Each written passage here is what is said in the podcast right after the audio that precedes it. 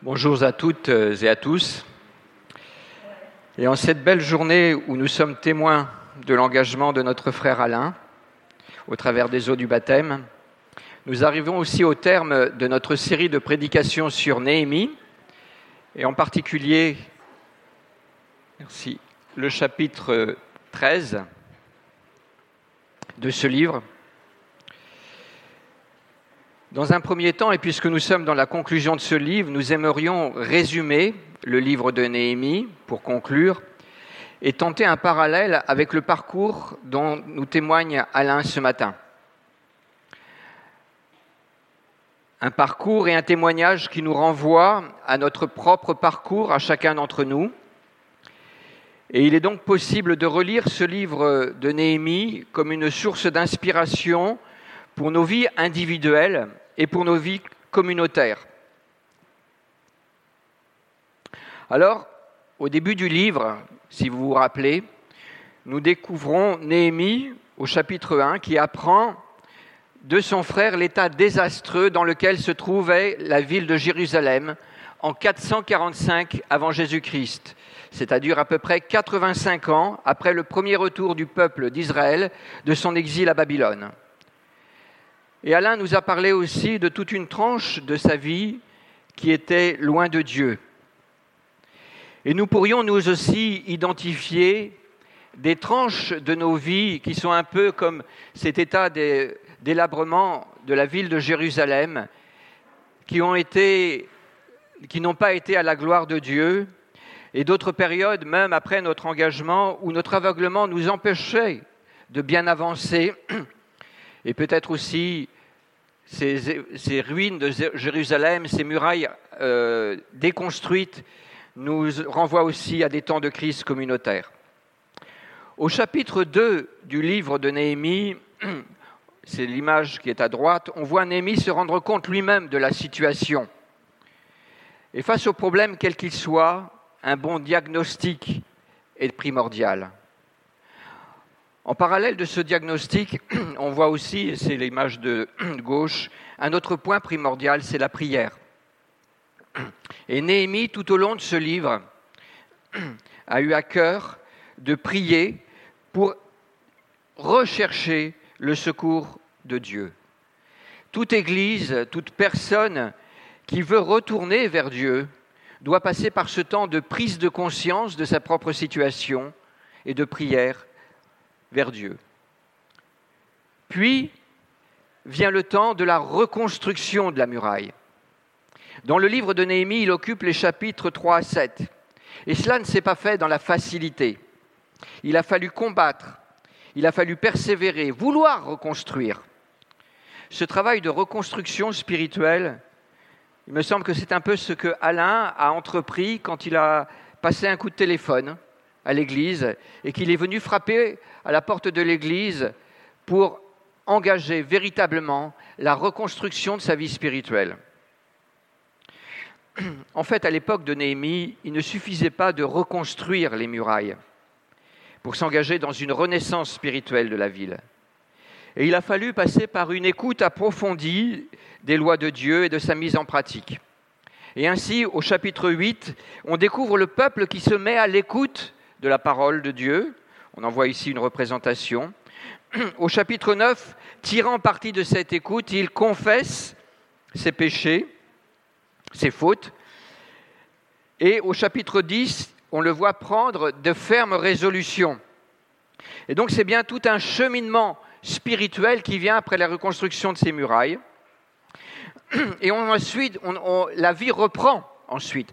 Et on, assiste au chapitre 11 au repeuplement de la ville et au chapitre 12 à la réorganisation de la vie cultuelle, parce que c'était bien là le mandat euh, qu'avait reçu cette ville. Et on voit au chapitre 12, en fait, le culte se réorganisait selon les règles qu'avait instaurées le roi David plus de 600 ans auparavant. Quel retour aux sources? Le ministère de Néhémie, porté par la prière, semble se conclure comme sur une apothéose. Et on assiste presque à la fin du chapitre 12 euh, à une fête de dédicace des murailles, où il y a deux groupes qui partent et qui vont se faire une procession sur les murailles pour se retrouver au temple et célébrer la gloire de Dieu. Et quelque part, ce matin, nous avons assisté à la dédicace de la vie d'Alain dans sa consécration avec Dieu. Parce que c'est bien cela qu'exprime le baptême. Et le Seigneur nous propose ainsi des temps de fête pour marquer nos décisions et nous tournant dans nos vies. Nous souhaitons nous aussi dédicacer notre vie à Dieu. Et nous sommes dans notre temps d'église, nous aurons une assemblée d'église cet après-midi, où nous voulons nous engager tout à nouveau dans une vision renouvelée de notre église avec ces, trois ces cinq portes de la muraille, l'adoration, la communion, la fraternelle, le témoignage, l'édification et le service. Ainsi se termine l'histoire de Néhémie. Eh bien non. Après le chapitre 12, il y a le chapitre 13. Et ce chapitre 13 va nous montrer que sur cette terre, nous ne sommes jamais arrivés. La liberté, et c'était pour ça que je vous ai mis cette statue de la liberté au début, la liberté est à sauvegarder. Le baptême n'est pas le couronnement d'une vie chrétienne. Il, il n'est pas l'arrivée à la maison, c'est l'entrée dans le combat de la foi. Et nous allons donc lire ensemble ce chapitre 13. Ça, c'était les dédicaces de la muraille.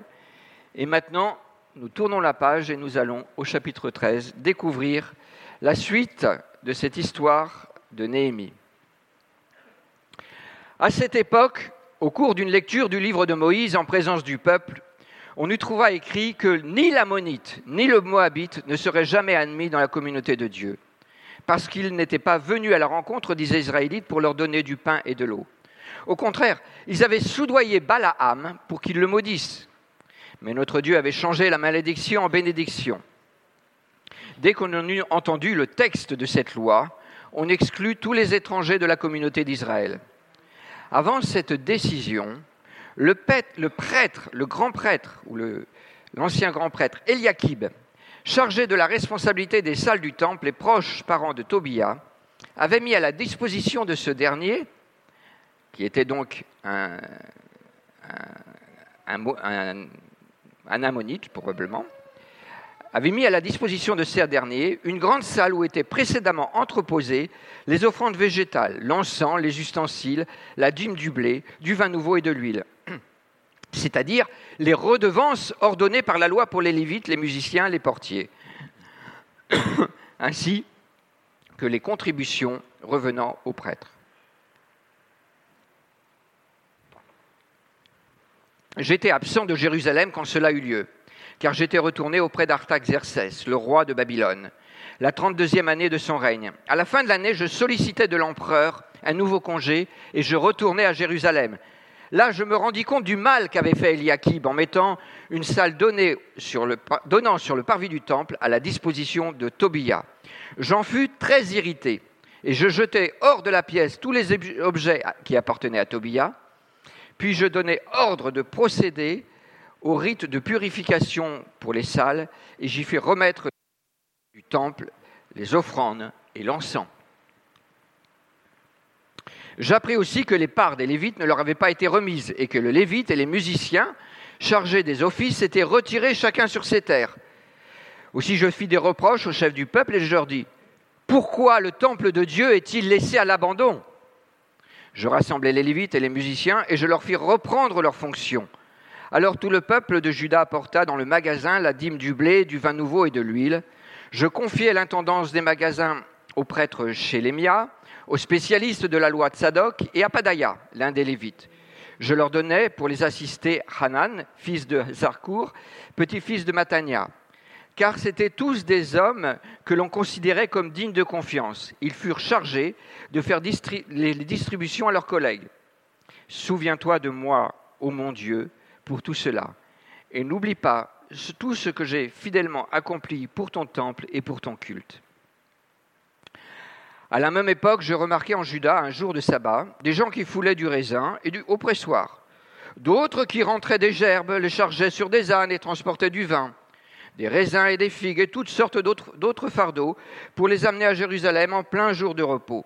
Je leur fis des reproches le, jour où ils vendaient leurs marchandises. Il y avait aussi des gens de Tyr qui s'étaient installés à Jérusalem. Ils y faisaient venir du poisson et toutes sortes d'autres marchandises pour les vendre aux Judéens et à Jérusalem le jour du sabbat. Je fis des reproches aux notables de Juda et je leur dis, comment pouvez-vous laisser faire un si grand mal? Et profaner ainsi le jour du sabbat C'est exactement ainsi que vos ancêtres ont agi. Et c'est bien à cause de cela que notre Dieu a fait venir tous ces malheurs sur nous et sur cette ville. Et vous, par votre manque de respect du jour du sabbat, vous allez encore aggraver sa colère contre Israël? Puis je donnai ordre de fermer les portes de Jérusalem dès la tombée de la nuit, avant le début du sabbat, et j'interdis de les rouvrir avant que ce jour ne soit passé. Je postais quelques-uns de mes serviteurs à proximité des portes pour veiller à ce qu'aucun fardeau ne soit introduit le jour du sabbat. Alors les commerçants et les marchands de toutes sortes de produits passèrent plusieurs jours, plusieurs fois la nuit à l'extérieur de la ville. Je les avertis en ces termes. Pourquoi établissez-vous votre campement devant la muraille? Si vous recommencez, je vous ferai arrêter. Depuis ce jour-là, ils cessèrent de venir pendant le jour du sabbat.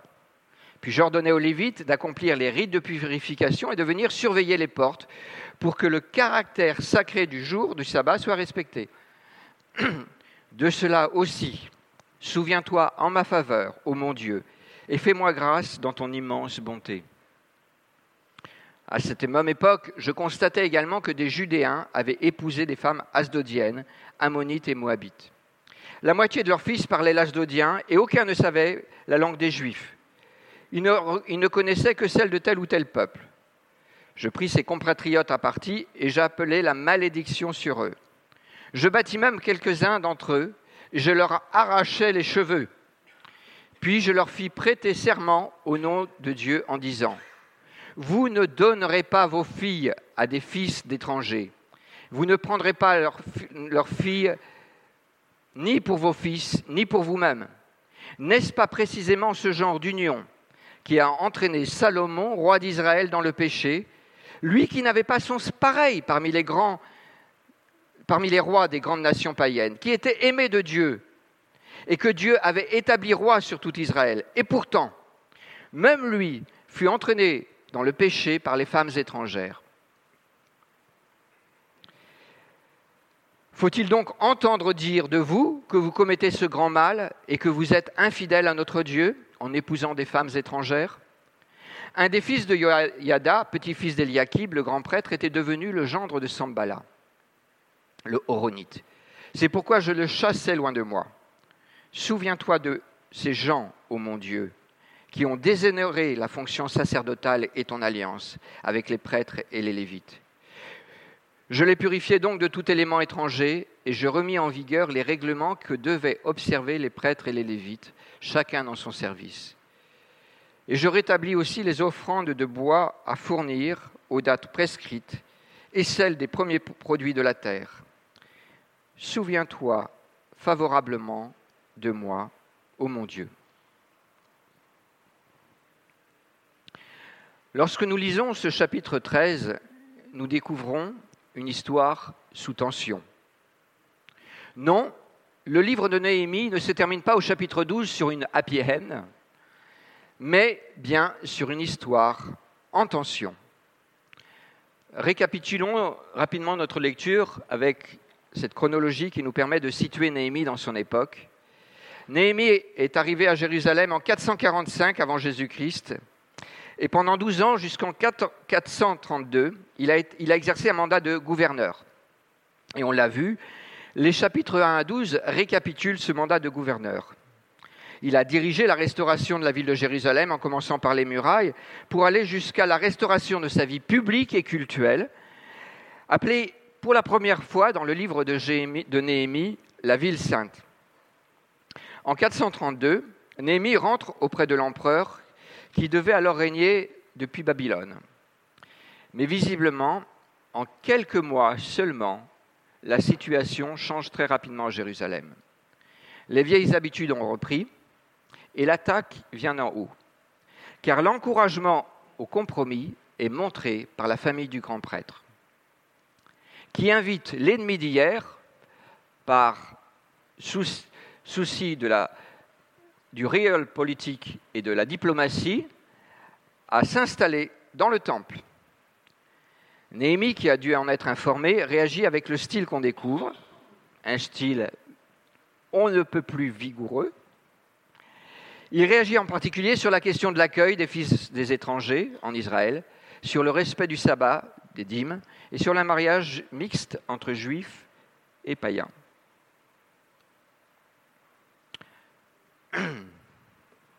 Que faisons-nous de cette histoire?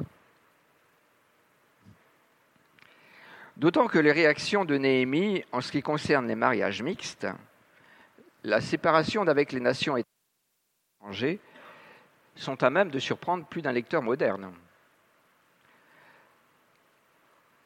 Que faisons-nous de cette histoire? Pour le croyant, la Bible est la parole de Dieu. C'est-à-dire que la Bible, toute la Bible, même dans ses passages les plus délicats, même ceux qui nous dérangent, est à considérer comme la parole que le Saint-Esprit a voulu consigner pour notre édification. Mais quand on a dit cela, on n'a pas tout dit. Parce que le Saint-Esprit a voulu aussi consigner des histoires qui ne sont pas glorieuses. Si on regarde à la vie de Jacob, c'est une histoire qui n'est pas très reluisante sur certains égards. Regardez comment Judas a eu une descendance. Je, renvoie là les lecteurs de la Bible à, certains passages. Et puis quand on va dans la vie du roi David, c'est bien de réalisme dont il est question. Et la Bible nous décrit aussi des situations négatives pour nous mettre en garde. Alors, à quoi avons-nous affaire ici? De la même façon, quand nous avons des discours dans la Bible, ils ne sont pas tous à prendre au pied de la lettre. Prenez les discours des amis de Job. C'est bien des discours qui sont ensuite démentis.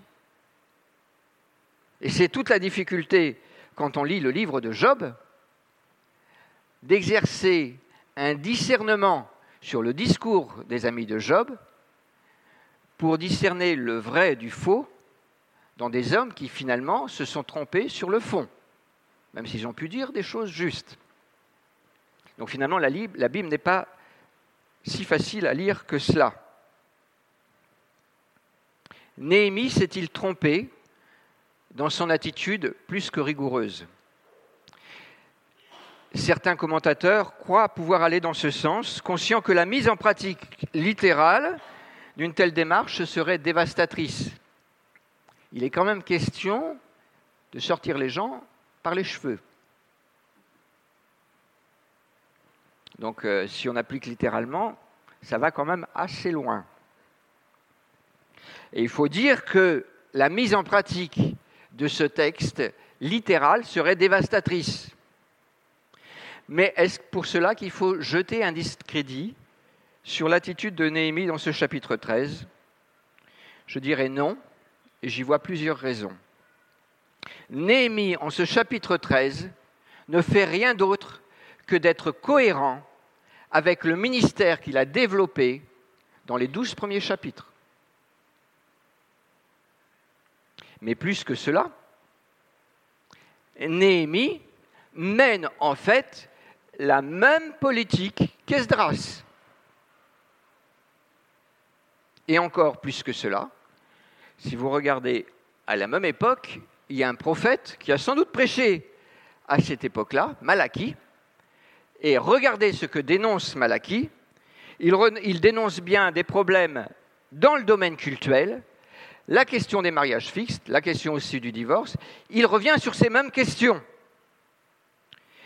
On peut donc dire que Esdras, Néhémie et Malachie s'accordent.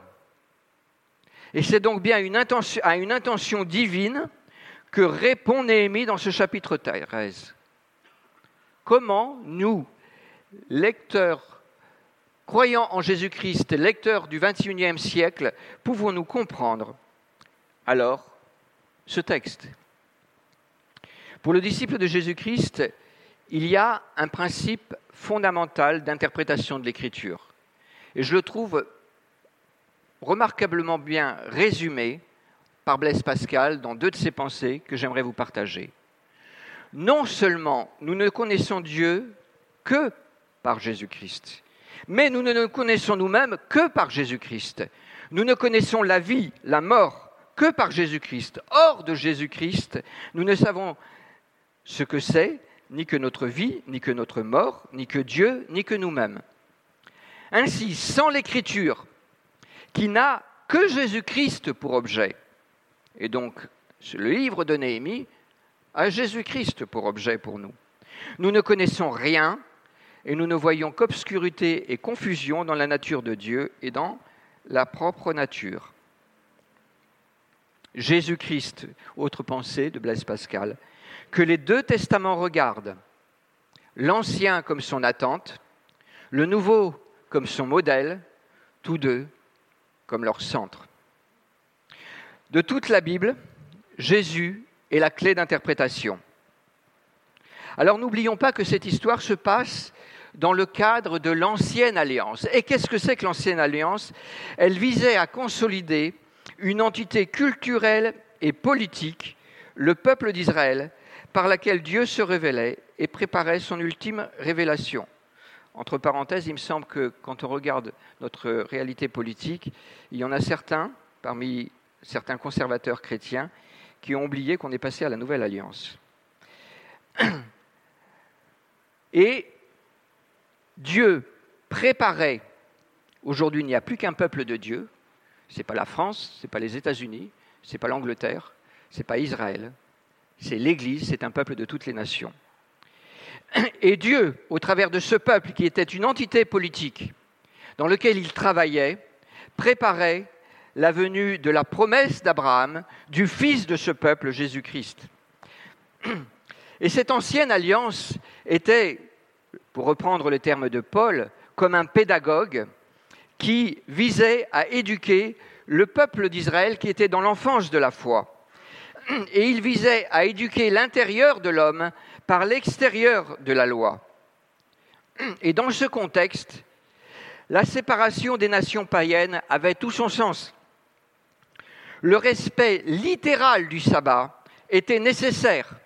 L'interdiction des mariages mixtes était salutaire. C'était autant, autant de règles qui visaient à protéger ce peuple qui était dans l'enfance de l'obéissance à Dieu et qui cherchait à développer culturellement une conscience de l'obéissance à Dieu. En Jésus-Christ, les principes divins demeurent, mais la manière de les mettre en œuvre diffère. Et c'est Jésus lui-même qui nous le montre. Jésus lui-même est allé à la rencontre d'une des filles du peuple de Sambala, et une des plus méprisées de ce peuple d'ailleurs. Elle devait aller chercher toute seule de l'eau au puits de Jacob, la Samaritaine. Et il a donné en exemple à ses disciples et aux religieux le bon Samaritain, le peuple de Sambalat. Et en ce qui concerne le sabbat, Jésus n'a eu de cesse de dire aux pharisiens qui se réfugiaient sous le manteau d'une religion et d'une observance extérieure de la loi, que la stricte observance extérieure ne suffisait pas. Et il a mis en garde ceux qui croyaient pouvoir se cacher derrière elle. Il ne s'agit pas de dire que Jésus est devenu plus cool que Moïse et que la rigueur d'un Néhémie qui est dans la ligne de Moïse serait désuète. Non, au contraire, Jésus est plus exigeant que Moïse, puisqu'il attend de ses disciples la perfection. Toutefois, cette exigence se manifeste dans la douceur car il a les moyens de ses ambitions. Il ne veut pas nous conduire dans une démarche religieuse extérieure qui s'occupe simplement de l'extérieur. Non, il, vise, il ambitionne de nous, conduire à une obéissance parfaite au Père. Et pour cela, il s'est offert en sacrifice et il a envoyé son Esprit Saint pour travailler jusqu'au plus profond de nos cœurs. Alors, que ferons-nous du coup de sang de Néhémie? Eh bien, que Dieu nous donne encore aujourd'hui des Néhémies selon le cœur de Jésus, qui sache nous interpeller sur nos défaillances. La vie chrétienne ne s'arrête pas au baptême, ou à la reconstruction de la muraille, ou à la redéfinition d'un projet d'église. Si nous nous trouvons après un bon départ entraînés sur une voie qui s'éloigne du projet de Dieu pour nos vies, que Dieu puisse susciter des Néhémies à même de nous interpeller et que nous sachions bien les accueillir, même si leur interpellation nous dérange. Le politiquement correct n'est pas une vertu cardinale de l'Évangile, mais seulement la fidélité, l'espérance, l'amour et le zèle pour l'Évangile de Jésus-Christ. Alors, quand des Néhémies du XXIe siècle nous interpellent à nouveau, au niveau individuel, ou au niveau collectif, sachons les reconnaître. Sachons aussi les discerner. Parce qu'il y a les vrais Néhémies envoyés par Jésus et ceux qui s'établissent comme tels, voulant obéir à une lettre de Moïse qu'ils auraient mal comprise. Sachons les écouter, sachons les discerner, et si nous discernons du bon, mettons-le en pratique.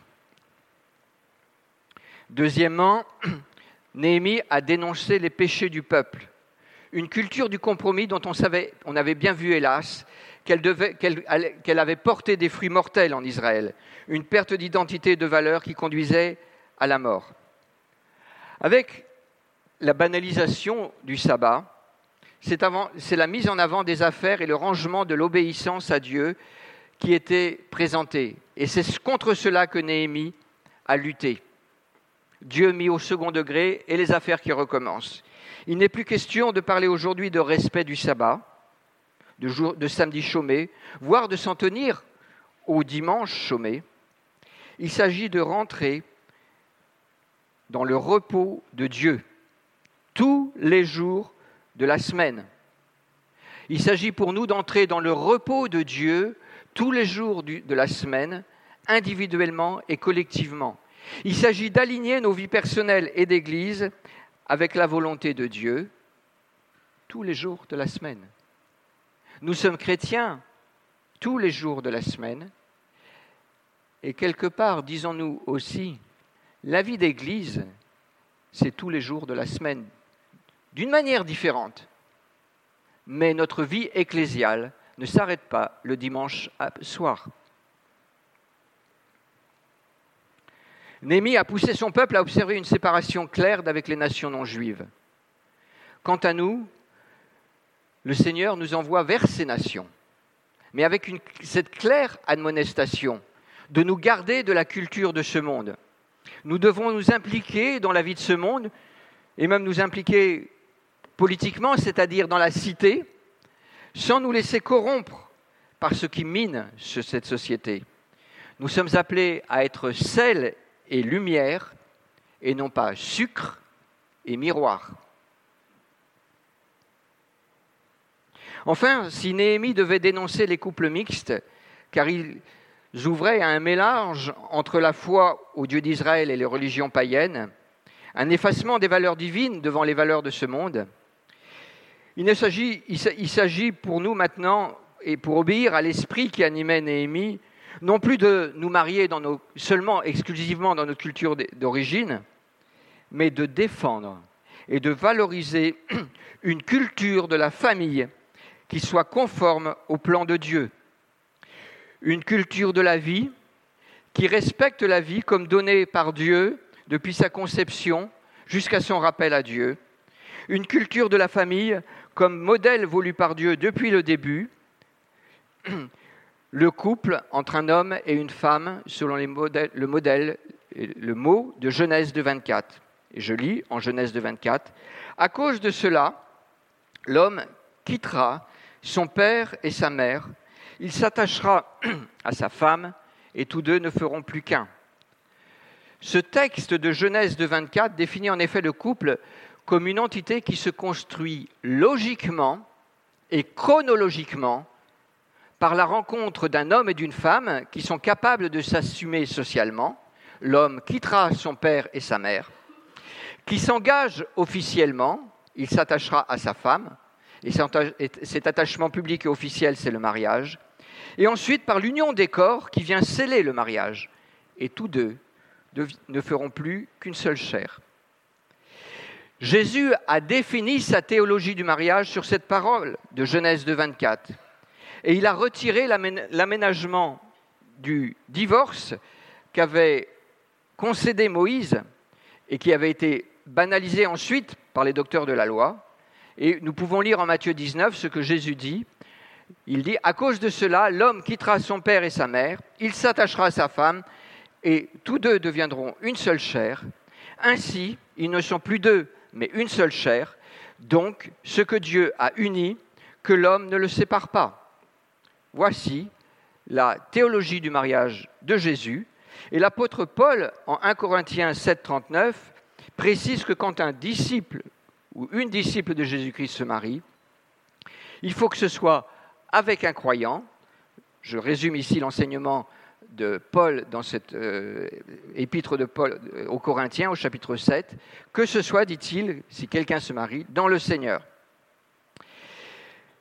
Alors, si nous savons lire ce passage de Néhémie, eh bien, après avoir accusé le coup et considéré les méthodes rudes de Néhémie, et en nous disant que ces méthodes rudes elles sont à transcrire avec, dans le caractère de notre Seigneur.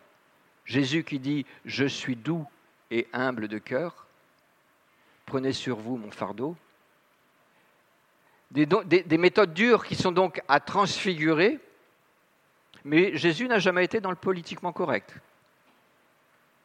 Il a pu avoir parfois des paroles assez fortes quand il a traité les pharisiens de tombes, blanchies à la chaux, ce n'était pas du politiquement correct.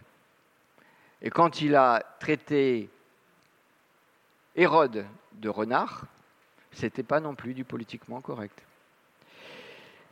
Mais ce texte de Néhémie nous invite justement à la lumière de ce qu'est Jésus-Christ à prendre en compte l'attitude de Néhémie, à veiller dans la foi. Nous ne sommes pas arrivés avec la dédicace de la muraille, nous ne sommes pas arrivés avec le baptême.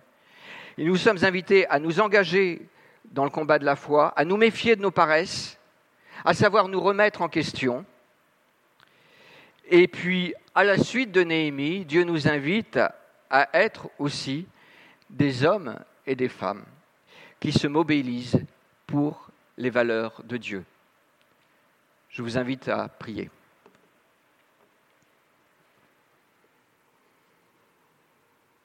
Tu vois, Seigneur, nous, nous arrivons au, terme de ce livre, de ce livre de Néhémie. Ce frère qui est avec toi dans ta présence aujourd'hui.